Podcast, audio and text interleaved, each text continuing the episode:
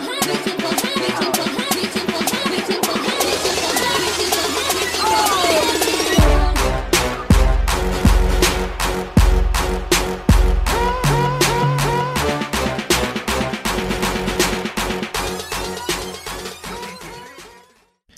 Herzlich willkommen zu einer neuen Episode bei The Age of Iron. Heute habe ich mal wieder einen ganz besonderen Gast für euch am Start und zwar die Franziska Lohberger. Die Franziska wird dem ein oder anderen bestimmt schon ein Begriff sein in der Bodybuilding-Bikini-Athleten-Szene vor allem, denn die Franziska hat sich in den letzten Jahren extrem ausgezeichnet durch ihre Leistungen, vor allem auch im Posing und Ums Posing soll es auch hier in der Folge gehen. Franziska, ich freue mich extrem, dass du heute da bist. Und ja, wie geht's dir? Ja, erstmal danke, dass du mich eingeladen hast. Hat mich total gefreut. Und ja, ist jetzt mein erster Podcast, bei dem ich dabei sein darf. Deswegen, ja, ich freue mich sehr drauf. Hat mich echt gewundert. Als du mir eben schon gesagt hast, so erster Podcast, beziehungsweise eine Insta-Story hattest du das so kurz mm, angeteasert, genau. hatte ich auch gedacht, oh krass, ja, war ich der Erste, der auf die brillante Idee kam, dich reinzuholen. Aber nee, cool, freut mich. Du kannst mich, ach mich, kannst mich auch gerne vorstellen. Nee, aber du kannst dich vor allem auch gerne mal vorstellen, denn ja, vielleicht kennt dich der ein oder andere noch nicht. Und ja, was machst du so? Wie alt bist du? Wo kommst du her? Wie lange trainierst du schon? Einfach so ein paar random Facts. Ja, gerne. Also ich komme aus dem wunderschönen Rosenheim in Oberbayern. Und ja, ja ich mache seit 2014 mache ich Fitness, habe mich da angemeldet und ein knappes Jahr später bin ich dann auch schon gestartet in der Bikini-Klasse. Nach einem halben Jahr? In, nach einem knappen Jahr. Ah, nach einem Ja, das war damals sehr spontan und ich muss auch sagen, ich bin zu dem Ganzen überredet worden. Also es war jetzt nie mein Plan, Bikini-Athletin zu werden. Ich habe auch nicht mit der Intention angefangen zu trainieren, dass ich irgendwann mal auf der Bühne stehe. Aber das mhm. hat sich irgendwie alles so entwickelt und ich war dann auch überraschend erfolgreich. Also ich hatte mir da jetzt nichts Besonderes ausgemalt oder so, aber das war dann wirklich so ein, ich sag mal, Senkrechtstart. Und hm. ja, seitdem bin ich dann eigentlich jedes Jahr wieder gestartet, also mindestens eine Saison. Krass. Ich habe jetzt mittlerweile, hm, ich glaube, sechs Saisons hinter mir, genau. Und mhm. insgesamt sind es etwa 17 Wettkämpfe, auf denen ich gestartet bin, also sowohl national als auch international okay. bei DBFV-AFBB. Und mhm. genau zwischendurch bin ich dann auch mal in der Wellnessklasse gestartet. Das war 2018. Da kam das Thema halt immer mehr auf. Ich meine, das kennen bestimmt ganz viele Trainierende, gerade Frauen. Irgendwann mal heißt, hm, bisschen viel Muskeln für Bikini-Klasse. Mhm. Und gerade auch, weil ich sag mal, meine Oberschenkel sehr dominant sind, von Natur aus, ja. sage ich jetzt mal von der Struktur her, wurde dann gesagt, ja, ich sollte das doch lieber mal ausprobieren, habe mich sehr lange dagegen gesträubt und das dann mhm. letzten Endes doch mal ausprobiert. Habe da dann auch, glaube ich, ja, bayerische Meisterin bin ich dann geworden und Vizedeutsche. Aber okay. ich muss sagen, Wellnessklasse ist jetzt nichts, wofür ich jemals speziell trainiert hätte. Also ich habe da keinen Aufbau dafür gemacht, sondern bin da einfach spontan gestartet und es ist auch nichts, wo ich ja. gerne hin trainieren würde. Einfach weil mein persönliches Ästhetikempfinden dahingehend jetzt ja also weil ich einfach gerne eher so eine schmalere Size bin und mhm. ich will da jetzt auch nicht irgendwie großartig aufbauen. Deswegen habe ich mich ja. dann letztes Jahr wieder dazu entschieden, in der Bikini-Klasse zu starten. Ne? Und genau, während meiner ganzen Wettkampflaufbahn hat sich das dann auch so entwickelt mit dem Posing-Training. Also sprich, mhm. wurde immer öfter gefragt, hey Franzi, kannst du mir nicht mal zeigen, wie das geht? Ähm, Bühnenpräsentation ist ja doch ein Thema für sich und ähm, ja. Viele Mädels haben ja auch männliche Coaches, die dann einfach ja das nicht entweder nicht so rüberbringen können wie einfach eine Frau, die das selber auch macht ja. oder das gar nicht erst machen mit denen. Und ja, das hat dann, glaube ich, so 2016 in Erchans Body Gym angefangen. Das sagt bestimmt vielen mhm. was. Also hier Legende ja. in München gibt's ja jetzt leider nicht mehr. Aber der hat dann mir seine Athletinnen anvertraut und ich habe da ja immer mehr Posing-Training gegeben und mittlerweile, ja. ich meine jetzt ausgeklammert diese Corona-Zeit, da gibt's jetzt natürlich ja. kein Posing-Training, aber ähm, ja, bis dato habe ich das dann immer mehr eben betrieben, ähm, sowohl jetzt hier in Rosenheim, dann bin ich auch noch sehr oft in Bremen, weil mein Freund daherkommt, oder auch auf Posing-Seminaren in ganz Deutschland.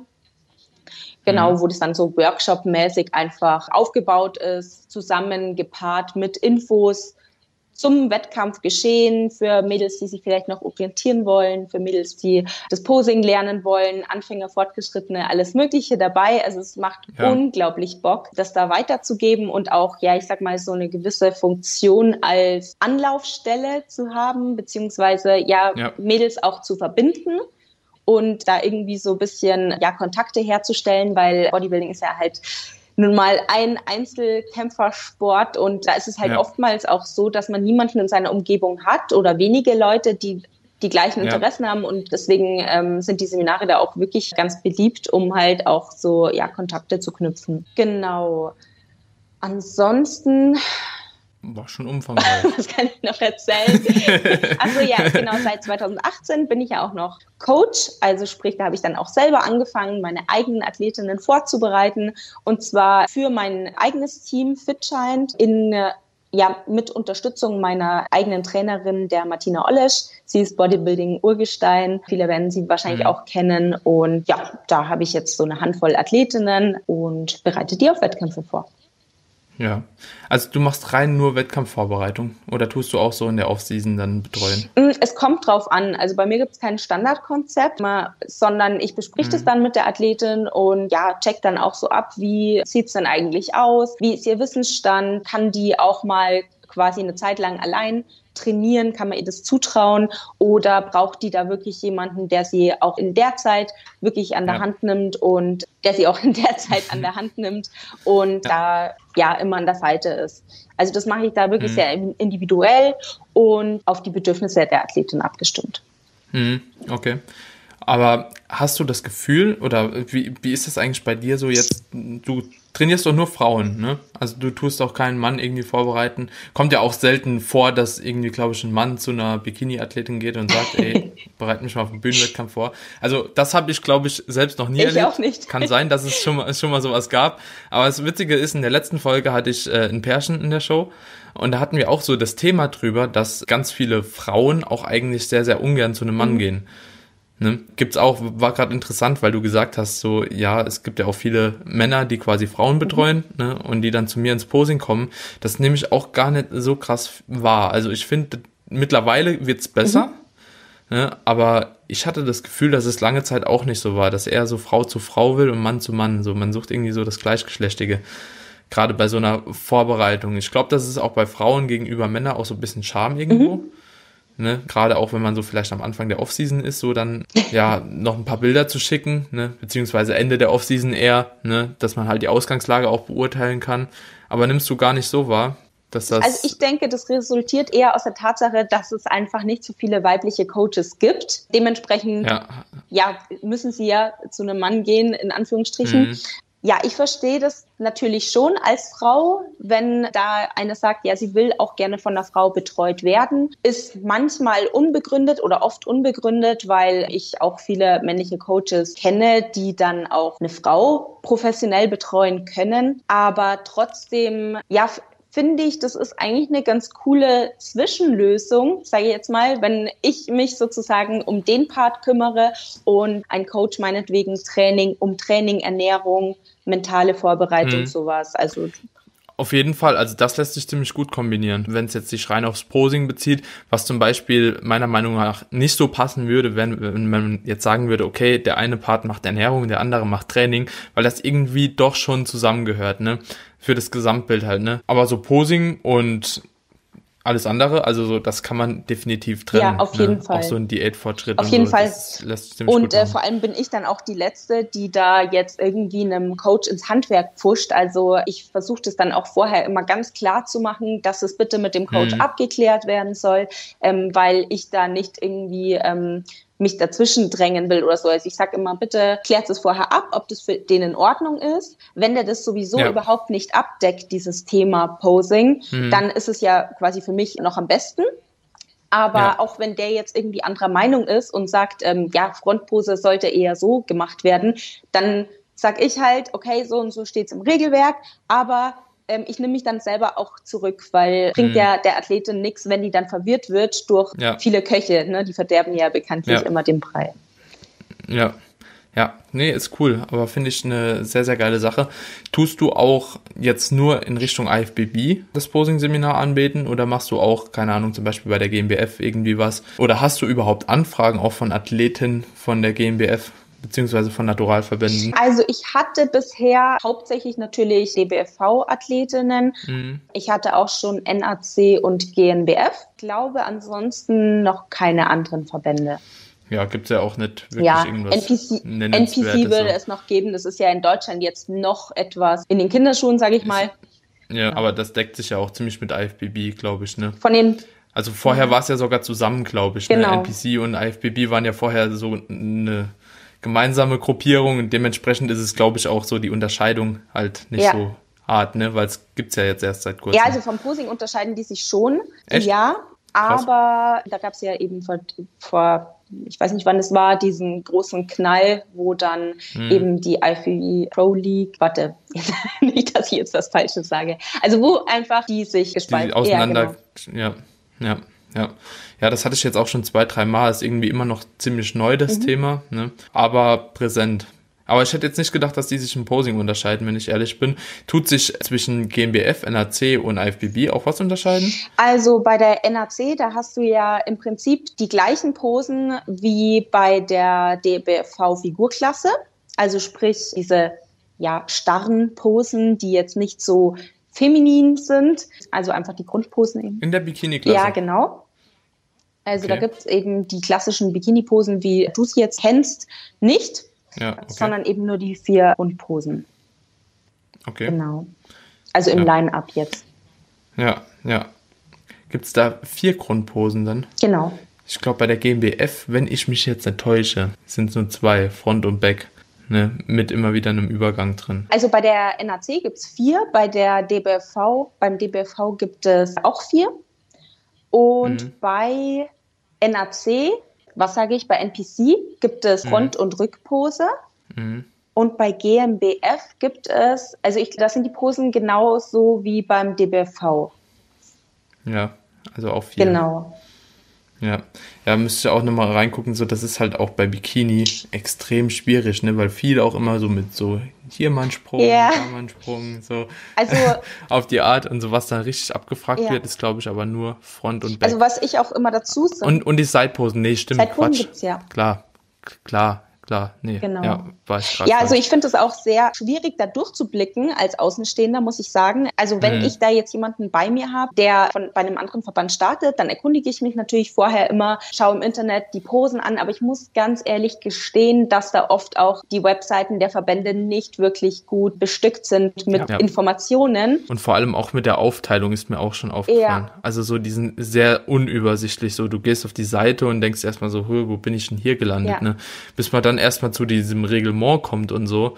Ich weiß noch, als ich das erste Mal gestartet bin, das war auch eine komplette Katastrophe, ne? Ich wusste gar nicht, wo ich hin muss. Ja, da steckt noch viel Potenzial ja. drin, auf jeden Fall zur Verbesserung ja. bei allen Verbänden. Und aber. vor allem ist es auch schwierig, als Athlet äh, sich zurechtzufinden, weil einfach vieles auf den Wettkämpfen nicht so umgesetzt wird, wie es die Regeln eigentlich vorschreiben.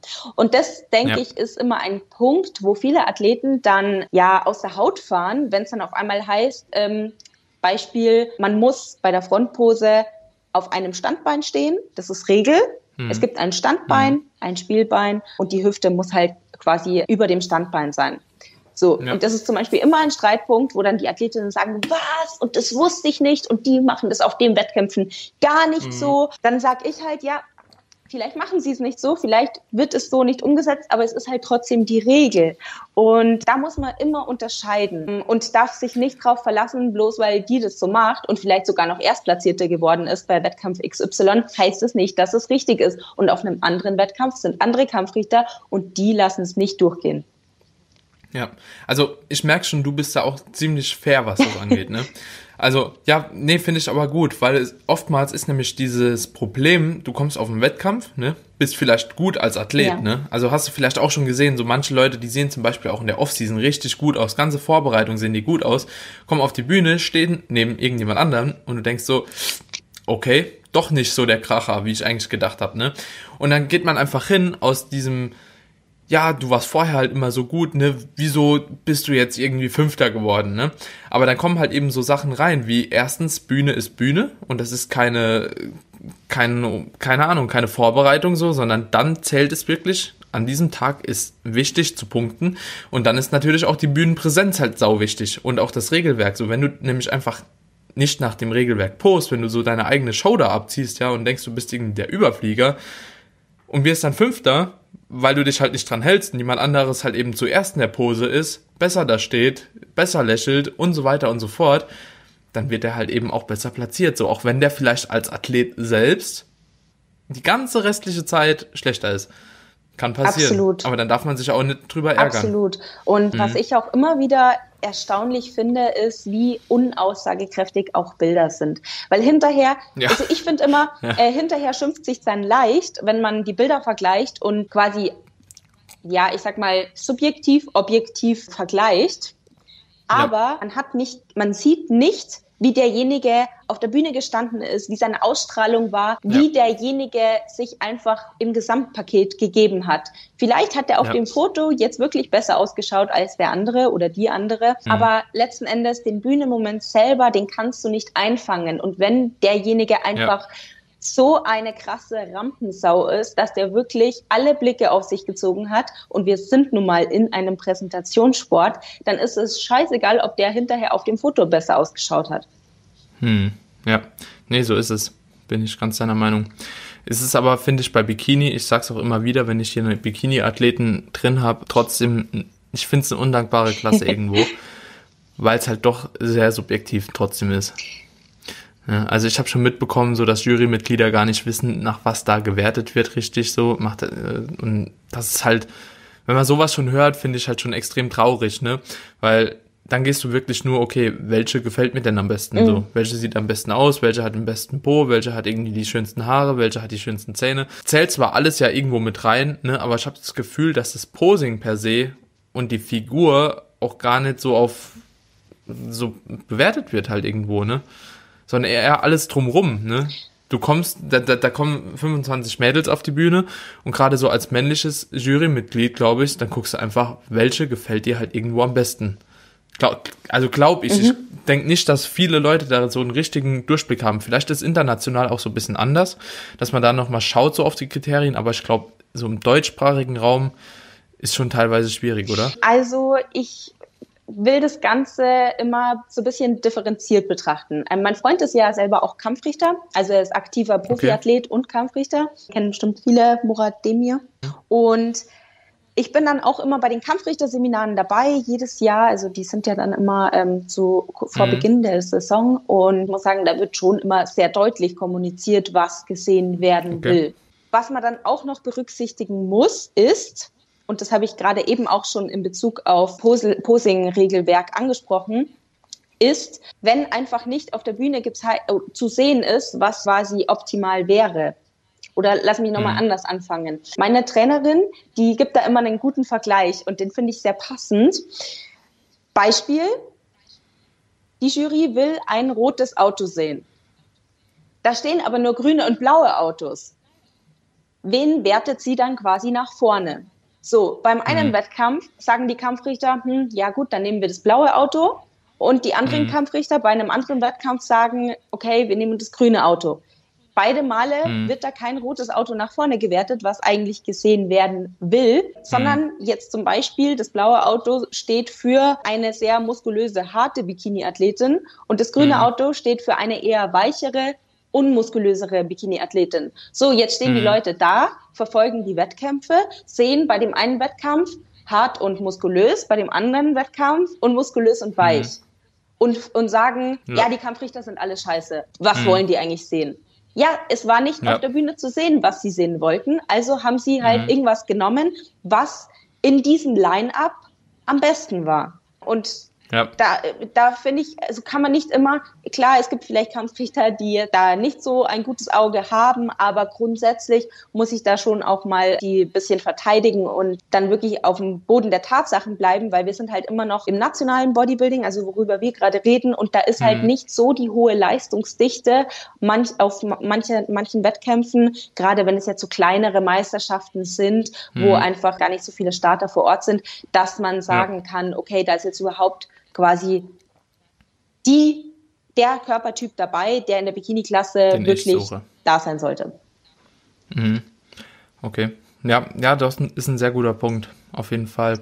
Ja, wenn man sich mal so, wenn man darüber nachdenkt, dann stimmt das schon. Und das ist halt eben auch gerade nochmal so ein Ding der Bikini-Klasse und finde ich der Men's Physik-Klasse auch extrem. Da ist es eben auch nicht so klar, wer da gewinnen muss, wie zum Beispiel im Bodybuilding, ja. ne? Wenn jemand einfach die besten Muskelbäuche hat, die meiste Muskulatur, am härtesten so, dann gewinnt er halt. Ende. Ne? Das ist halt einfach Fakt, ne? wenn das stimmig ja. aussieht so.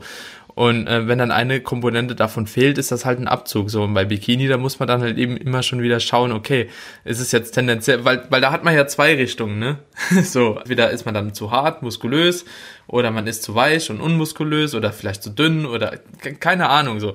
Da, da, da ist natürlich ein bisschen mehr Spielraum auch, wer da denn letzten Endes gewinnen könnte.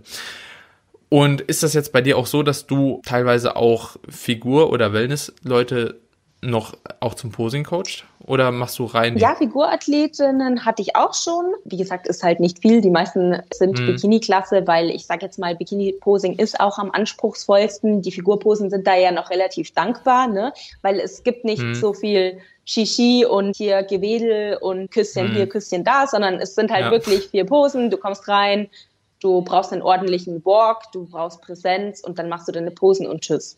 Also ihr ist ganz ja. blöd gesagt, ne? Ja, ja, klar. Mhm. Aber da ist wirklich noch verhältnismäßig mehr Fokus auf Figur und Form, wohingegen ich jetzt bei der Bikini-Klasse sogar mich trauen würde zu sagen, dass 50 Prozent Präsentation ausmacht. Also da ist wirklich nochmal ja. wichtiger, dass wirklich jede Bewegung sitzt, dass der Moment von, an dem man auf de, an dem man die Bühne betritt, dass von dem Moment an wirklich alles passt. Ausdruck, mhm. Lächeln, jede Armbewegung und dass man da wirklich auch vollem Fokus dabei ist. Mhm. Ja, doch könnte ich, glaube ich, so unterstützen. Gerade wenn man eben nicht so viele Gesichtspunkte hat, die man bewerten kann am Körper, ne, weil es halt eben ein bisschen undurchsichtiger ist, dann ist halt die Präsentation deutlich mehr wert. Ne. Auch wieder Unterschied Bodybuilding, Bikini. Ja. Du hast beim Bodybuilding, du siehst krass aus und dann brauchst du auch nicht so viel hin und her, ne? Du musst schnell in die Pose rein, musst stehen, Ende. Klar, lächeln und so ist auch immer noch so ein kleiner Punkt, aber nicht so in der Wertung wie halt eben bei Bikini, so die Übergänge und ja, auch dieses Hin- und Hergespringen und so, das ist halt eine, eine Welt für sich. Absolut. Irgendwo. Ja. Und vor allem ja. hat man natürlich jetzt im Vergleich zur Figurklasse auch noch einfach viel mehr Konkurrenz. Ne? Also ja. du stehst meistens ja. in der Bikini-Klasse, ich sag mal, mit mindestens, also ich sag mal, ja, also oder? so im Schnitt mit 20 Mädels auf der Bühne. Und das ist natürlich was anderes, ja. wie wenn du da mit fünf anderen Figurmädels stehst. Was, also ist ja, ja dann häufig eben unter zehn. Ja. Ne? Ja. Ja, Wellness ähm, habe ich auch. Ist ja vom Posing her identisch. Ja. Genau, ja. Gibt es die Wellnessklasse und die Figurklasse beides auch beim NAC? Oder bei der MPC? Hast du eine Ahnung? Also bei NAC gibt es die Figurklasse. Lass mich lügen die machen auch quasi unsere, also die Figurposen, wie wir sie kennen. Ja. Ähm, und zusätzlich haben die auch noch die Bodybuilding-Posen. Also sprich, ähm, mhm. die haben äh, Trizeps, Brust, Back Double Biceps, also solche Geschichten auch noch dabei. Ja, ja, so ist glaube ich bei der GmbF mhm. auch. Ja, dass die auch so ein paar Bodybuilding-Posen mit drin haben, aber dennoch ist es halt eben, ja, auch Bikini und Schmuck und so, das ist dann trotzdem bei den Klassen noch gerne gesehen, meine ja. ich. Ja. Also da ist dann doch nochmal so ein kleiner Unterschied zum Bodybuilding mhm. per se. Ja. Und wann würdest du jemand vielleicht empfehlen, anhand von Körperbau, in welche Klasse er gehen sollte? Du hast jetzt eben gesagt, okay, bei dir ist zum Beispiel so, die Oberschenkel sind vielleicht ein bisschen zu massiv sogar für Bikini. Deswegen hast du mal die Wellnessklasse versucht. Was sind so vielleicht so Charakteristiken, dass man sagen könnte, wenn man noch nie auf der Bühne war, war man war vielleicht auch noch nie auf einem Wettkampf oder selbst wenn man auf einem Wettkampf war, wie wir eben schon gesagt haben, ist es manchmal ein bisschen undurchsichtig, was wollen die jetzt eigentlich sehen. Und dann sucht man sich den Gewinner raus, der aber eigentlich nicht dem Regelwerk irgendwo entspricht, yeah. ne, wie du es schon gesagt hast. Also es ist extrem schwierig, wenn man halt eben keinen Durchblick hat, wo man hin soll. Also was sind so Punkte für dich, die eine Bikini-Athleten im Optimalfall einfach erfüllen müsste? Hm. Einfach nur figurtechnisch jetzt. Also auf jeden Fall, aber ich denke, es ist in jeder Klasse wichtig, eine schmale Taille. Also jeder hm. wirklich gute, erfolgreiche Athlet hat von Natur aus eine schmale Taille. Mit einer breiten hm. Taille ist man immer also man kann das natürlich irgendwie kompensieren, ne? so ein bisschen mehr Beine und äh, ja. Latt aufbauen, um das Verhältnis eben wieder herzustellen, wobei dann oft einfach das Problem ist, dass man schon aus der Bikini-Klasse rausfällt. Also mhm. sprich, das würde ich jetzt nicht mal als Kriterium für die Bikini-Klasse sehen, sondern allgemein für Wettkampf-Bodybuilding. Ja. Ansonsten, ja gut, ich meine, so die Muskelgruppen mit dem meisten Fokus in der Bikini-Klasse sind definitiv Oberkörper, jetzt die äh, Schultern, dass halt da so kleine mhm. Schulterköpfe sind und dieser, dieser ja. krasse Übergang zum Oberarm, der natürlich begründet ist auf der Tatsache, dass äh, die Arme fast nicht trainiert sein dürfen, weil ansonsten mhm. ähm, ja einfach dieses, diese Proportion nicht mehr da ist, was ich persönlich übrigens ja. bisschen schade finde. Ja. Ja, Unterkörper natürlich sollten da, also ist da jetzt so in der Front. Gerade in letzter Zeit der Fokus sehr auf den, auf den Hüftbeugern, also sprich, dass die schön frei liegen. Ich würde es auch, glaube ich, eher als vorteilhaft betrachten, wenn die, wenn die Oberschenkelvorderseite, also wenn die Quads einfach etwas tiefer angesetzt sind, dass sie einfach nicht ja. so bauchig ausschauen. Zum Beispiel bei mir sind die sehr hoch angesetzt und dementsprechend wirkt mhm. es dann gleich sehr Massiv. ja, genau. Ja. Und wenn die einfach so tiefer mhm. angesetzt und, und langgezogener sind, dann, das beobachtet man auch oft eben bei internationalen ähm, Athletinnen, dann äh, schaut es im Gesamten meistens besser aus. Ja, und allgemein darf die, also sollte die Muskulatur in der Bikini-Klasse eigentlich eher die eines Ausdauerathleten entsprechen. Also gerade so, mhm. was ich in letzter Zeit beobachte, wird da eben nicht so diese bauchige Muskulatur gern gesehen, so wie ich die jetzt zum Beispiel auch habe, ja. sondern einfach viel mehr, ja, so dieses drahtige und mhm. nicht voluminöse. Auf ja. der Oberschenkelrückseite, gut, da ist es schön, wenn man so ein bisschen Struktur sieht, diesen Übergang Hamstrings, Gluteus Blut, und ja. da, dass der dann natürlich schön frei liegt und ja, von der Form her ansprechend ist. So die Rear Delts und Traps beziehungsweise auch ein Lat. Also, weil man gerade eben eigentlich ja nur diese vier Posen hat, ist es da eher besser, wirklich so einen leichten Retaper schon zu haben oder eher gar nicht? Sagst du es nochmal also so bitte? Diesen, ähm, ist es da wichtig, eher so ein V-Taper zu haben, also dass man wirklich sieht, okay, da, da geht so ein bisschen wie so ein V hoch oder wird da mehr auf die Rückendichte auch irgendwo gesetzt, so dass man sieht, so okay, die Traps sind auch so ein bisschen vorhanden, ne? Und die Rear Delts auch, oder kann man das schon eher als kontraproduktiv nehmen und das wäre was für die Figurklasse? Ja, also was, wie gesagt, das sind nur immer meine Beobachtungen, weil ja. die Klasse einfach sehr, ja, mhm. subjektiv ist. Aber meine Beobachtungen ergeben, dass leider der Rücken eigentlich nicht so wirklich ausgeprägt sein sollte, gerade was die Rückentiefe betrifft. Also wenn da jetzt zu viel hier Hügellandschaft oder sowas ist, dann sieht das natürlich ja. gleich mal sehr krass aus. Und auch wenn von der Muskel Muskelmasse her nicht so viel vorhanden ist, dann schaut es halt gleich immer zu figurlike aus. Okay. Hintere Schulter ist schon wichtig, auf jeden Fall, weil die einfach dann ja. von hinten nochmal diesen schönen Rahmen gibt. Und gerade auch, ja, die Haare, die sind ja bei der DBFV-Klasse, also beim DBFV weg. Da ist es ja. schon nochmal wichtiger als jetzt zum Beispiel bei, bei der MPC. Also die haben ja teilweise wirklich gar keinen trainierten Rücken, weil ja sowieso die Haare mhm. den Rücken verdecken. Aber ich sage jetzt mal, so eine leichte V-Form ist okay, aber zu viel leider nicht gern gesehen. Also mhm. leider ist natürlich ja, okay. jetzt wieder subjektiv, weil ich gerne das sehen würde. Ja, ja, ja also ich finde auch so ich finde es auch schade, dass so wenig Muskulatur da gefordert ist, weil, und ich glaube, das ist ja auch zum Beispiel der Grund, warum du nach einem halben Jahr dann auch schon dort gut abräumen konntest, weil es einfach nicht gewollt ist irgendwo, ne, und so dünn und, also, ich finde, das hat halt wenig dann mit dem Sport selbst zu tun, ne, weil es ist ja auch irgendwo, das Ganze nennt man ja Bodybuilding-Wettkampf, mhm. ne, und da gehört ja auch ein bisschen Building dazu, ne, und nicht einfach nur Body-Wettkampf. So, also, weißt du, wie ich meine? Das ist ja auch ein Sport irgendwo und das, weiß nicht, ob man das dann nicht hätte abtrennen sollen oder dann nochmal einen Klassenunterschied machen, so Mus Muscular Bikini und Bikini Bikini. So halt, noch. weißt du, ja, aber wäre eigentlich interessant, weil ich denke halt, viele vermissen diesen Sweet Spot irgendwo, ne?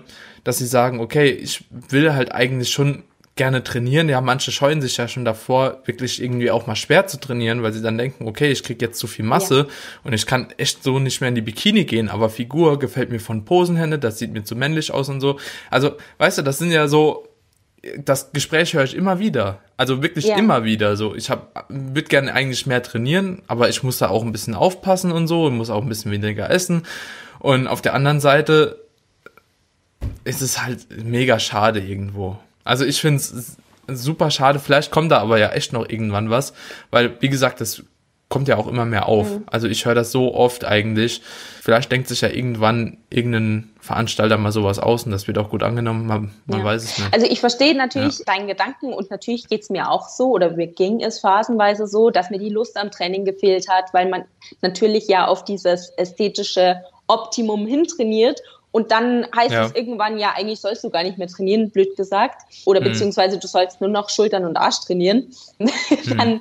fehlt einem ja. auch irgendwann so die Lust am ernsthaften, schweren Training, was man ja an sich gerne macht. Ja. Auf der anderen Seite muss ich natürlich sagen, dass es nicht für jeden Körper eine Bodybuilding-Klasse geben kann. Hm, ja, Bedeut, äh, bedeutet, ja. auch wenn ich mir das natürlich wünschen würde, dass es eine Klasse gibt für muskulöse Bikinis, weil ich da halt gut reinpassen würde, verstehe ich das natürlich, dass die da jetzt nicht x neue Klassen einführen können. Ähm, und da muss man sich natürlich beugen. Und ich sage, es gibt also ich ja. sage immer zu meinen Athletinnen, wenn die jetzt äh, schwanken zwischen einer Klasse oder allgemein, wenn mich irgendwer fragt, dann sage ich immer, du musst dich halt entscheiden zwischen dem, was gemäß deiner Struktur, deines Körpers am besten für dich wäre oder ja. dem, was du persönlich schön findest. Wenn das beides übereinstimmt, ja. also sprich, wenn das die gleiche Klasse ist, dann ist es natürlich praktisch. Wenn nicht, ja. dann musst du für dich selber entscheiden, will ich den Erfolg oder, oder den potenziellen Erfolg oder will ich den Spaß an der Sache? Und ich. Das ist ein ganz wichtiger Punkt. Also entweder willst du zielstrebig ein Wettkampfathlet sein, der etwas reißen will, möchte, oder du willst halt einen Spaß dabei genau. haben. Das sind so zwei Punkte und ich glaube, das sind auch Punkte zum Beispiel, die extrem viele Coaches halt ausmachen, mhm. ne? die viele Leute halt eben auf eine Top-Platzierung bringen, einfach weil sie die Entscheidung für einen Athleten mhm. abnehmen ne? und sagen, okay, du passt mehr in die Klasse, wenn du da startest, hast du halt eben deutlich größere Chancen, wie wenn du in die Start Klasse startest, auch wenn dir das vielleicht besser gefallen würde. Also ich kenne zum Beispiel so aus dem amerikanischen Raum so zwei Stück, die, die sind halt mega erfolgreich so. Also Natural Bodybuilding mhm. jetzt. Und auch nur aus dem Grund, weil sie die Leute immer in die richtige Klasse mhm. stecken und vielleicht auch die richtige Wettkämpfe zur richtigen Zeit aussuchen. Ne? Das ist mega cool, wenn man das mhm. nutzt, ne? Aber viele können sich damit halt einfach gar nicht anfreunden. Ja. Was ich auch total verstehen kann. Also gerade so als Frau ist es, denke ich, schon ein großer Schritt auch ähm, von Bikini in Figur zu gehen. Ja. Wenn man sich mit dem Ganzen nicht so abfinden will. Ja. Hast du ja, denke ich, auch gemerkt irgendwo, oder? Bei dir selbst jetzt. Ähm, mit der Wellnessklasse.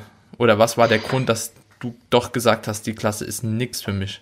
Also ich muss sagen, ich habe mit dem Sport angefangen weil ich ein Problem hatte mit meinem Unterkörper. Ich habe mich unwohl gefühlt. Ich war halt von, also immer sehr kräftig untenrum, sagen wir so. Hm. Und dann habe ich das halt nicht eingesehen, dass ich jetzt auf einmal wohin trainieren soll, in eine Richtung, wegen der ich den Sport quasi genau angefangen habe, dass ich nicht in diese Richtung gehe. Verstehst okay. du, was ich meine? Also natürlich ist es ein ja. Unterschied zwischen Muskeln und Fett, das ist mir schon klar. Ja. Aber ich wollte immer dünne, gazellenartige Beine haben. Natürlich hat sich das jetzt mhm. heute verändert, dieses Bild. Ich will muskulöse, schlanke Beine ja. haben, aber das ist so mein ja. persönliches Schönheitsideal. Und auch wenn mhm. jetzt momentan hier in dieser ganzen Instagram-Welt oder so zum Beispiel auch gerade momentan ja irgendwie dicke Schenkel anscheinend in sind und dicke mhm. Hintern und jeder macht nur Booty-Building und so weiter und so fort, dann will ich halt nicht da irgendwie mich verbiegen, sondern das ist halt einfach, was ich schön finde und dementsprechend habe ich eben, wie gesagt, auch niemals dahin trainiert, Jetzt war nur mein Problem einfach immer, dass ich gerne schwer trainiere. Ich mache gerne schwere Kniebeugen, ja, schwere Grundübungen Und dementsprechend ist es halt einfach so mit den Trainingsjahren passiert, dass die Oberschenkel, die ja schon immer diese Tendenz, halt genau, die einfach diese Tendenz ja. haben, ausladend mhm. zu werden, dass die dann halt einfach, ja, immer mehr Ausladen genau immer mehr in diese Richtung gegangen sind aber ich muss sagen also ich habe mich persönlich jetzt nie in der Wellnessklasse gesehen nicht ansatzweise also mhm. vielleicht so nur von der Richtung her, aber zum Beispiel der Oberkörper, der ist einfach nicht wellness-tauglich, meiner Meinung nach. Und das finde ich, hat man mhm. auch im Line-Up gesehen. Und ich würde das jetzt auch nicht einsehen, nur weil die Klasse mir das jetzt vorgibt, dass ich da mich diesem Bild halt anpasse. Und dann sage ich, lieber starte ich in der Bikini-Klasse und lieber platziere ich mich dann halt mal nicht so gut, aber ich bleibe mir selber halt treu. Finde ich sau cool. Finde ich wirklich richtig cool. Ich glaube, das ist halt mittlerweile auch durch das ganze Instagram-Game so ein bisschen verstrichen, diese Ansicht, ne? Weil jeder immer nur Top 1 sein will. Weißt du, jeder hat ja auch irgendwas in seiner Bio drin. Champion da und da und Top 5 Finalist da und keine Ahnung. Also, und da finde ich es dann doch noch schön, dass jemand wirklich so den Sport macht, weil er sich da auch einfach drin wohlfühlt. Ne? Du bist ja jetzt auch nicht unerfolgreich, also muss man ja auch irgendwo sagen, ne? das ist jetzt ja kein irgendwie Platz 15 oder so auf nationaler Ebene, dass man sagen kann, okay, vielleicht ist die Klasse halt auch wirklich nichts für dich oder vielleicht musst du da und da noch dran arbeiten, sondern das ist ja wirklich rein eine subjektive Entscheidung, einfach du willst in dieser Klasse bleiben. Du bist zwar gut, aber es wird dann vielleicht nie für die Top 1 reichen. Genau. So, in dem Sinne. Also ich muss auch sagen, ich glaube, so also ich kann mir erlauben oder ich kann so denken, weil ich einfach schon die Erfahrung habe und weil ich schon erfolgreich war. Ja. Also ja. sprich, ich habe eigentlich in Deutschland schon mal alles gewonnen, was man halt so ja. gewinnen kann oder vieles gewonnen, was man so gewinnen kann und irgendwann realisierst du halt so für dich selber, dass es einfach noch mehr gibt als diese Pokale. Und man sagt es zwar vorher immer so, ja, es geht quasi um den Sport und um den eigenen Fortschritt, aber wirklich verinnerlichen finde ich, tut man das wirklich erst nach langer Zeit. Oder vielleicht begreifen es manche mhm. auch schon früher, manche begreifen es nie. Die sind dann ja. frustriert von dem Sport und hören komplett auf. Das sind die allermeisten sogar, was ich mhm. so erlebt habe. Aber ich denke, erst wenn du das für dich wirklich selber begriffen und verinnerlicht hast, dann kannst du den Sport auch so leben, ja, dann kann, dann, dann kann es dich auch zufrieden machen, dieser Sport. Ja, ja, ja, sehr geile, sehr geile Worte. Ja, nee, ohne Witz feiere ich richtig. Du, eine andere Sache, jetzt um nochmal auf dem Thema zu bleiben mit Kriterien. Mhm. Was würdest du denn im Gegensatz jetzt zur Bikini-Klasse zum Beispiel sagen, okay, du passt mit dieser Voraussetzung auf jeden Fall besser in die Figurklasse? Ne? Oder wo auch so, so, ja, so Sweet Spots einfach wären, wo man dann sagen könnte, okay, es könnte da und da passen mhm. vielleicht, ne? Also, dass jemand, der zwischen der Entscheidung steht, okay, bin ich jetzt schon zu muskulös für Bikini? Was braucht man in der Figurklasse vielleicht tendenziell ein bisschen mehr, was in der Bikini nicht so gefordert ist oder umgekehrt? Mhm. Also wie gesagt, äh, so grundsätzliche Kriterien, die halt für jeden Athleten zutreffen, sind halt äh, zum Beispiel ja auch noch ausladende Schlüsselbeine, die halt, glaube ich, in der Figurklasse aber auch nochmal wichtiger sind als in Bikini, ja. weil natürlich die Voraussetzung dafür gegeben ist, um wirklich auch die Breite obenrum aufzubauen. Was mhm. jetzt für Bikini eben auch vorteilhaft ist, ich sage jetzt mal Schlagwort Sanduhrlinie, aber ja. wenn jetzt bei einer Figurathletin oder bei einer potenziellen Figurathletin diese Voraussetzung gar nicht erst gegeben ist, ist es halt schwierig, da auch gerade halt Rückenbreite auch zu gewinnen und einfach ja. diesen diese Shape oder diese Linie da irgendwie ähm, sich anzutrainieren. Mhm. Als Figurathletin fände ich es auch noch etwas unvorteilhaft, wenn die Hüfte zu breit ist. Also die, man sieht ja bei vielen erfolgreichen Figurathletinnen eher so knabenhafte Mhm. Hüften, also nicht so. Sogar, sogar fast noch mehr wie bei ja. Bikini, ne? Bei Bikini ist oftmals so eine Linie und bei Figur ist es eher so wirklich so dieses V, das nach oben hin wirklich extrem krass ist. So breite Schlüsselbeine und zusätzlich halt eine schmale genau. Taille. Ja. Mhm. Das sind äh, Voraussetzungen. Und natürlich auch, also was ich finde, niemals unterschätzt werden sollte, ist halt einfach auch die Fähigkeit, Muskeln aufzubauen. Weil gerade, also ich finde, bei Frauen ist es noch krasser davon abhängig, ob man in einer höheren Klasse starten sollte. Weil einfach manche Frauen nicht die nötigen Hormonlevel besitzen, um einfach ja die nötige Muskelmasse mit legalen ja. Mitteln aufzubauen. Ja, ja. Das, das, Ding ist bei Frauen, das ist ja ähnlich wie bei Männern eigentlich. Also so der Muskelaufbau bei Frauen ist ja identisch mit dem ja. der Männer. Nur dass es halt eben prozentual zu sehen ist. Also für alle, die das jetzt nicht wissen, so eine Side Note. Man hat, keine Ahnung, als Frau 55 Kilo und hat davon, sagen wir mal einfach blöd gesagt, keine Ahnung, 20 Kilo Muskelmasse. Ja, ist schon, ja. Auf jeden Fall, beim Mann, bei 80 Kilo hast du, keine Ahnung, einfach 40 Kilo Muskelmasse. Ne? Die nehmen prozentual halt, oder können prozentual halt gleich viel äh, aufbauen. Aber wenn das beim Mann halt eben 40 Kilo sind, ne, und da baust du 10% auf, das sind halt 4 Kilo. So, und bei einer Frau baust du 10% aus, sind halt zwei Kilo. So. Und wenn dann eine Frau dabei ist, keine Ahnung, die hat zehn Kilo halt, einfach so pauschal gesagt so, und dann hat sie halt ein Kilo danach. Ne? Und das geht ja auch immer von diesem Standpunkt Status quo, musst du ja trotzdem das meiste erreichen. Und wenn die eine Frau halt eben schon Grundvoraussetzung hat, 20 Kilo hat, dann baut die halt auch tendenziell mehr auf. Ja. Ne? Das, das ist so eine ganz einfache Rechnung eigentlich, aber die die ist so echt belegt. Ja. Und es kommt, also mhm. ich, es kommt, glaube ich, auch darauf an, wie die Muskeln, die man besitzt, wirken. Also ich habe ja vorher schon von drahtiger und bauchiger Muskulatur gesprochen. Da darf es natürlich dann bei den, bei den Figurmädels schon etwas bauchigere Muskulatur sein, bisschen ausladender. Und was auch noch, glaube ich, ein wichtiger Aspekt ist, was auch mit der Wirkung der Muskulatur zu tun hat, ist, wie die halt auch verteilt ist. Ne? Also ich meine, da können jetzt rein datentechnisch zwei Athletinnen vor dir stehen mit exakt gleich viel Kilo Muskeln und die eine schaut halt einfach viel muskulöser aus als die andere. Das hat, hängt vielleicht damit zusammen, wie dick die, die Fesseln und die Gelenke sind, also wie das dann einfach mhm. auch am Körper, an der Anatomie wirkt. Mhm.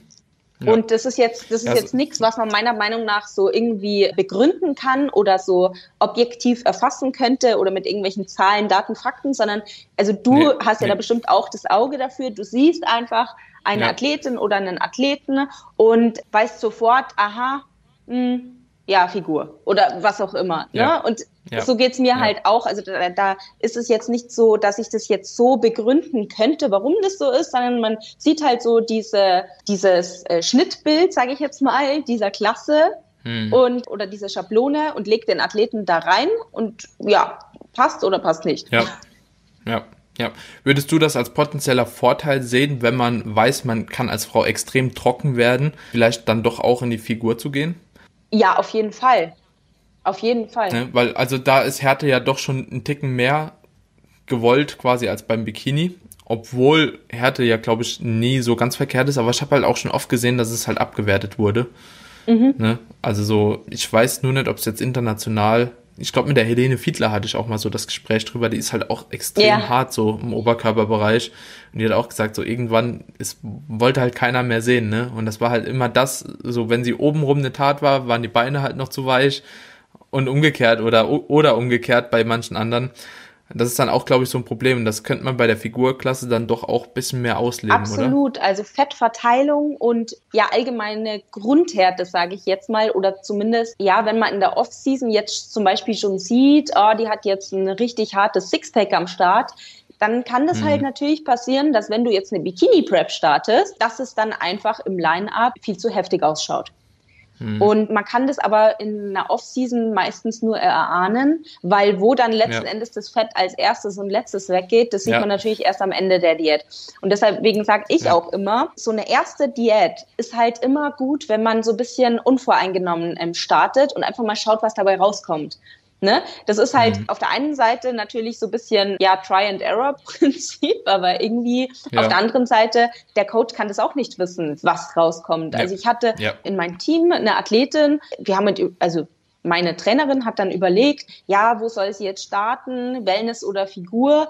Und am Ende der Diät hat man sogar schon gesagt, oh, die Oberarme, die sind eigentlich schon Physikklasse, ne? Also nix hier mhm. mit Wellness oder so man kann das einfach vorher nicht wissen. Und selbst wenn die Athletin auch schon mal gestartet ist, schon mal in Form war und dann eine längere ja. Offseason eingelegt hat und dann wieder eben Verändert in Form das. kommt, auf einmal kommt da irgendeine Shape raus, die man so gar nicht auf dem Schirm hatte. Und mir geht's auch jedes Mal wieder so, und ich meine, ich bin ja jetzt schon wirklich oft gestartet, mhm. man denkt, okay, da passiert nicht mehr so viel jetzt muskulär, muskulär. meine Shape, die ist halt schon ausgereift und ich optimiere nur noch. Aber manchmal fällt es dann doch etwas krasser aus, als man denkt, ne? Ja. Ja.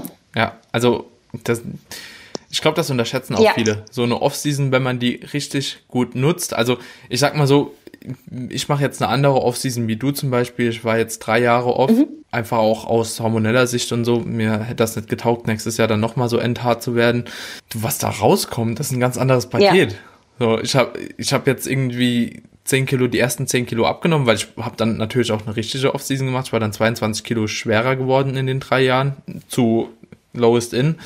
Und da kam eine ganz andere Form raus als vorher. Ja. So, die Schwachstellen, die ich vorher hatte, waren jetzt irgendwie doch Stärken geworden mhm. schon. Und es ist halt echt crazy, so wie sich das verändert. Da fällt mir aber gerade auch was ein. Würdest du prinzipiell das auch empfehlen, jedes Jahr zu starten als Bikini-Athleten? Ist ja auch immer sehr, sehr im Zwiespalt. Ich persönlich rate jedem immer davon ab, der halt eben krasse hormonelle Einbrüche hat. Also, wenn man merkt, okay, man geht irgendwie zwei Monate auf Diäten, verliert irgendwie schon die Periode, dann ist es so für mich, nee, ja. dann lass es lieber jedes Jahr zu starten. Und wenn man das eigentlich ganz gut überbrückt bekommt, vielleicht bis einen Monat oder so vorher und danach auch nochmal relativ schnell auf dem Berg ist, dann könnte man es eventuell machen. Ja. Ne? Also dann würde ich nicht so davon abraten, gerade jetzt im Bikini, weil das ist ja halt eben auch nochmal die Sache so, du bist bei Bikini ja auch einfach nicht so hart wie in anderen Klassen. Ja. Ne? Also du sagst es ja schon richtig, also es ist eine individuelle Entscheidung, wobei ich natürlich sagen muss, ich bin jetzt beispielsweise auch niemand, der so eine Diät locker wegsteckt. Also so eine, okay. also ich bin da eher tendenziell Softgainer und dementsprechend ist die Diät schon hart für mich, auf jeden Fall. Aber ich sagte auch dazu, ich bin einfach unvernünftig, ich liebe den Sport und ich weiß, worauf mhm. ich mich einlasse. So pauschal würde ich sagen, also Minimum ein halbes bis dreiviertel Jahr Pause ist halt schon eigentlich angemessen. Ne? Und je nachdem, mhm. wie dann eben die Ausgangsform ist, muss man halt schauen, ob dann eine Diät eben noch drinnen ist oder nicht. Ja, also zumindest. Aber du würdest auch gucken, dass du danach dann auch nochmal relativ schnell ein bisschen zunimmst, sodass du irgendwie hormonell auch dann nochmal klarkommst, wenn du halt so Probleme damit hast. Oder eher trotzdem langsam hoch und erstmal abwarten und also gibt es ja verschiedene Ansätze. Ja. Würde mich jetzt einfach mal interessieren, so auch du als Frau, wie du das handhabst, weil du hast natürlich auch nochmal ein anderes Verständnis für Wohlbefinden, sage ich mal, wie ich. Ja, also bei mir ist das relativ klar. Ich sag, wenn jemand zum Beispiel so eine Amenorrhoe hat, ne, hoch, ne, erstmal hoch. Der hat vielleicht so 10% an Körpergewicht einfach direkt nochmal zulegen, gucken, dass du halbwegs gesund bist und dann nochmal langsam halt, ne. Aber erstmal wirklich, dass so die Hormone nochmal wirklich die Chance haben, sich aufzubauen, dass man einfach nochmal recovert und dann halt eben peu à peu das Ganze noch so steigern, aber dann nicht mehr so rasant, weißt du, also erstmal ein bisschen Gewicht drauf und dann langsame Steigerung, bis halt eben man an einem Punkt ist, wo das Ganze dann nochmal eine Zeit lang gegeben ist und dann irgendwann kann man dann auch nochmal drüber nachdenken, ein bisschen Gewicht runterzuholen. Mhm. Wie sind so deine Ansätze dabei? Ja, also auf jeden Fall, wenn es einem da, wenn der Hormonhaushalt komplett im Arsch ist oder so, sorry, dass ich das immer sage, darf ich eigentlich hm, hier nicht. Ja, also wenn der, Alles gut. wenn die Hormone stark gelitten haben, dann auf jeden Fall hoch mit den Kalorien. Ich bin da auch hm. immer so, ja, also ich sage jetzt nicht, ich bin Kritiker von Reverse-Diäten. Äh, grundsätzlich haben die schon ihre Daseinsberechtigung. Und gerade wenn man jetzt nicht mehr vorhat, mehr Muskelmasse aufzubauen, sondern halt ja das ganze Jahr über so eine gute Form halten will, mhm. dann kann man das schon machen. Abgesehen davon, dass die meisten Athletinnen mental nicht mehr die Stärke haben, nach so einer Prep ja, sowas ja, zu machen. Auch voll verständlich. Ja, ne? ich auch muss man, nicht. ja, ich gebe es auch zu, ich schaff's auch nicht, aber es also ich kann damit gut leben, ne? ja, ich will es auch zum ja. Beispiel gar nicht, ne? Weil ich habe dann lang genug diätet, so dann lasse ich mich auch nochmal ja. gehen und ich weiß ja, ich komme auch nochmal in Form halt, ne? Genau. Und es wird bei mir wahrscheinlich persönlich auch besser tun in dem Moment. Ne, weil jedes Mal, ich weiß nicht, du hast bestimmt auch schon oft den Gedanken gehabt nach dem Wettkampf, okay, heute esse ich halt eben nicht so viel, heute halte ich mir dann die Kalorien. So, und dann, im, und dieses Gedanken hin und her, dann denkst du halt so auf der einen Seite, für was? Du hast so lange diätet und auf der anderen Seite denkst du, oh nein, meine Figur. So, ja. Und dann immer dieses Hin und Her und mittlerweile denke ich halt auch einfach, es ist mir egaler wie bei meiner ersten ja. Diät. Also da ja. ist es auch wieder so eine Sache, ne, was bin ich halt für ein Typ, ne? Also da gibt es hm. eben Athletinnen, die haben dann ultra Angst vorm Zunehmen, vorm Essen, die musst du dann erst noch dazu pushen, dass sie wirklich das essen, was du denen sagst und nicht weniger, also auch nach der Prep. Mhm. Und dann gibt's halt welche, die dann regelmäßig anrufen oder, keine Ahnung, sich melden und sagen, oh, ich schaff's leider einfach überhaupt nicht. Ich fress die ganze Zeit und kann mich nicht mehr zurückhalten. Also hm. da muss man auch schauen, okay, wie kann ich das irgendwie so steuern als, als Coach, dass derjenige, dass es demjenigen vor allem mental gut geht und natürlich auch hm. körperlich. Ja, ich glaube, die Post-Competition-Phase hatte ich auch im letzten Podcast schon mal angesprochen, ist fast mental noch schlimmer wie die ganze ja. Diät definitiv. So, dieses, dieser Verlust von der Wettkampffigur, weil man hat sich so lange optimiert und man hat so lange ein Top-Spiegelbild gehabt und bei mir ist halt auch so, ich nehme halt auch immer am Bauch mhm. zu, direkt nach einer Diät. So, erstmal Organe schützen vom Körper, ne, der sagt dann so, ey, guck, dass da warm drum bleibt, dass du nicht verreckst auf die Art, ne, und so sieht's halt auch aus. Ja. Extremitäten sind noch frei, ne? Beine sind frei, Arme sind frei, Rücken ist noch frei, aber so auf dem Bauch, gerade so Rumpfbereich, komplett wie so eine Tonne einfach ja. drum. Das sieht so komisch aus, weil das auch so komisches Gewebe ist. Also man kennt das normal so gar nicht. Ich weiß nicht, ob das bei euch auch so ist. aber ja, es ist so, als ob das einfach nicht dahin soll in ja. dem Moment, ne?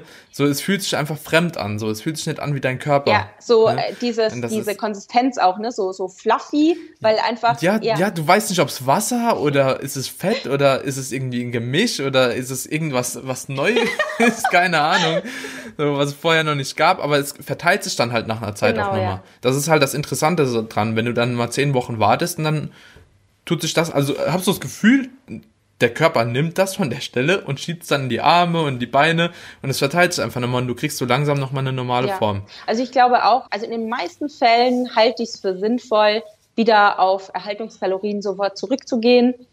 Also wie gesagt, in den meisten ja. Fällen halte ich es eben für sinnvoll und der Körper reguliert es dann auch wieder relativ schnell. Also die meisten, die haben da viel zu viel ja. Angst davor, dass dann die Form komplett ruiniert ist. Das ist dann vielleicht mhm. mal für ein paar Wochen so, wie du sagst, dass man sich ja. fluffy fühlt, dass es halt irgendwie alles noch ja, einpendeln muss. Aber man verschwendet ja. halt auch keine Zeit für einen Aufbau.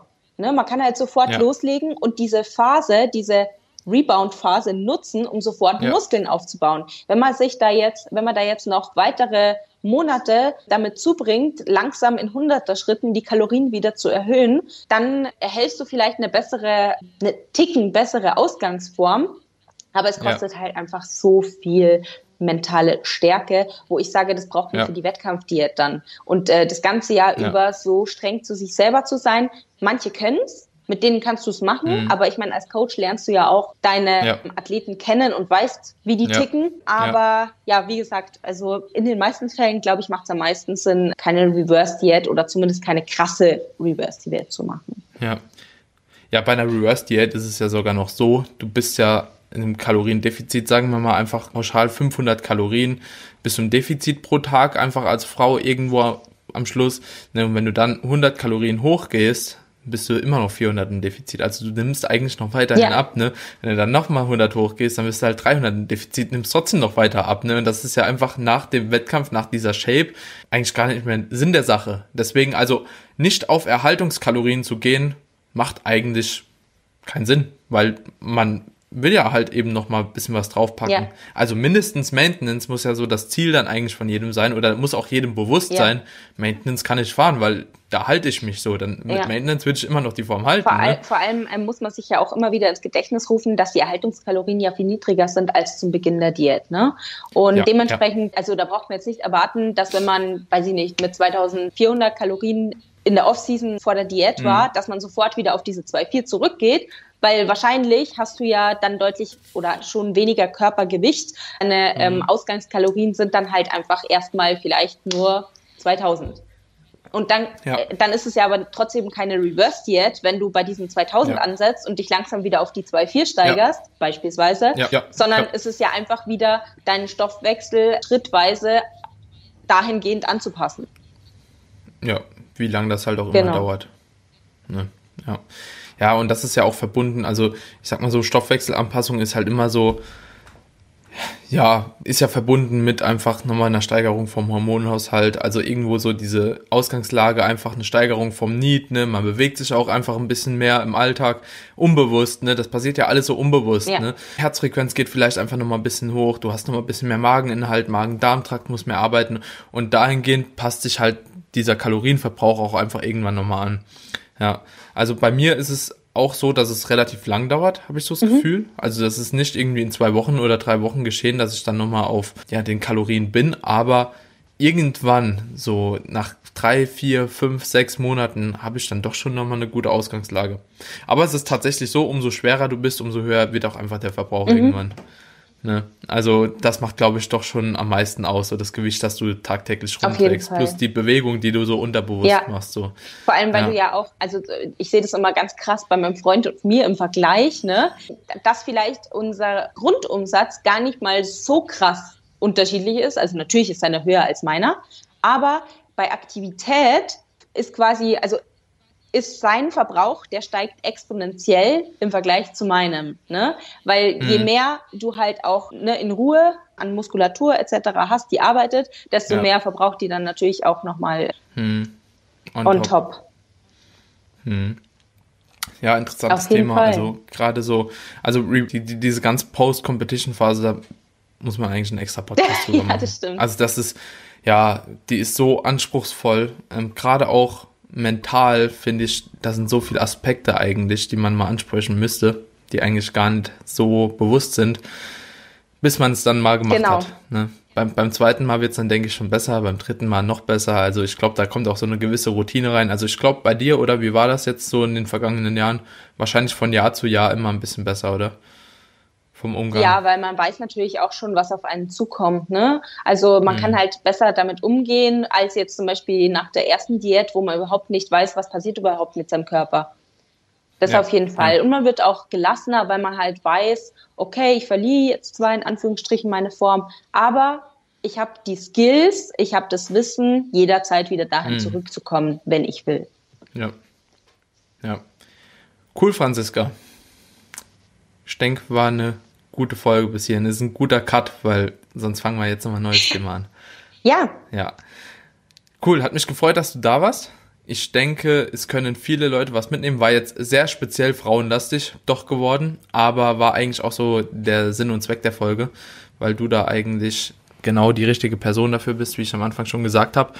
Und ich hoffe, der ein oder andere konnte hier auch was mitnehmen und ist sich seiner Entscheidungsfindung, in welche Klasse man eventuell geht, weil es sind viele, das weiß ich hier von den Zuhörern, bei dieser Entscheidung oder vor dieser Entscheidung. Jetzt zum Glück nicht mehr für dieses Jahr. Ja. Das fällt ja jetzt irgendwo ins Wasser. Leider. Aber für das nächste Jahr und ich denke auch, wenn man sich diesen Podcast anhört und jetzt dann ungefähr schon mal weiß, so und so viel Muskulatur brauche ich vielleicht für die Klasse drüber oder ich muss halt eben jetzt auf die Bremse drücken, weil sonst punkte ich in der Klasse drunter nicht mehr, dann kann man jetzt seinen Weg schon mal in der restlichen Offseason auch so ein bisschen einschlagen, jetzt schon. Nee, war eine coole Folge. Auf jeden Fall, also habe mich total mich. gefreut und ich glaube, das Gespräch war schon auch interessant für einige. Ja, wenn ja. noch irgendjemand Fragen hat, kann man mich natürlich auch gerne immer kontaktieren.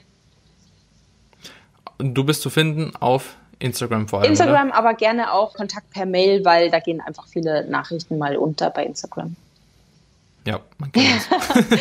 ja, ich schaue alles nochmal in die Shownotes. Kannst mir gerne auch deine Mail dann reinschreiben mit dem Kontakt und dann kann sich der ein oder andere bei Interesse gerne bei dir melden. Und ansonsten, meine Freunde, vielen Dank, dass ihr mal wieder bis hierhin zugehört habt. Wenn euch der Podcast gefallen hat, haut doch gerne einen Screenshot davon in die Instagram Story, verlinkt uns. Das hilft dem Podcast extrem zu wachsen. Lasst ein Abo da und ansonsten bis zum nächsten Mal. Danke, Franziska, dass du Danke da warst. Danke ebenso. Ciao. Ciao.